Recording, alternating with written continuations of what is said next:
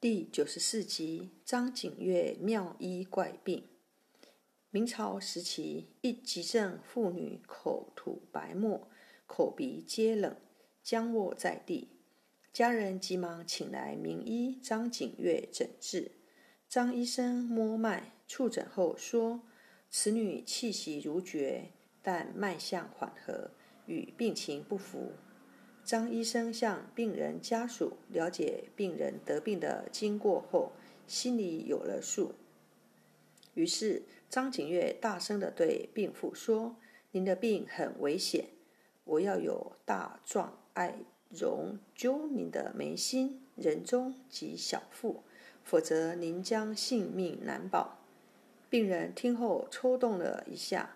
这时张医生对病人家属说：“且慢。”我带有一特效药丸，病人若能吞下些药丸，就会药到病除，就不必用火攻了。让我试一下。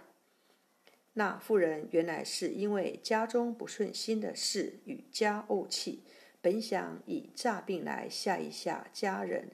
听了张医生的话，他生怕张医生真的会用艾灸烧体。他有心想站起来说自己没有病，但已觉得这样自己太丢面子。忽听张医生说吃了一种药丸就会药到病除，心中不由得一喜，这岂不是给自己送来了下台的台阶？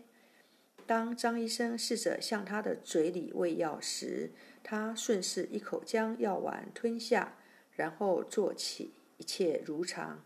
病人家属及围观者均感叹张医生神医妙药。其实，张医生给病人服下的不过是一粒助消化的开胃丸。故事说完了，感谢您的收听，我们下次见。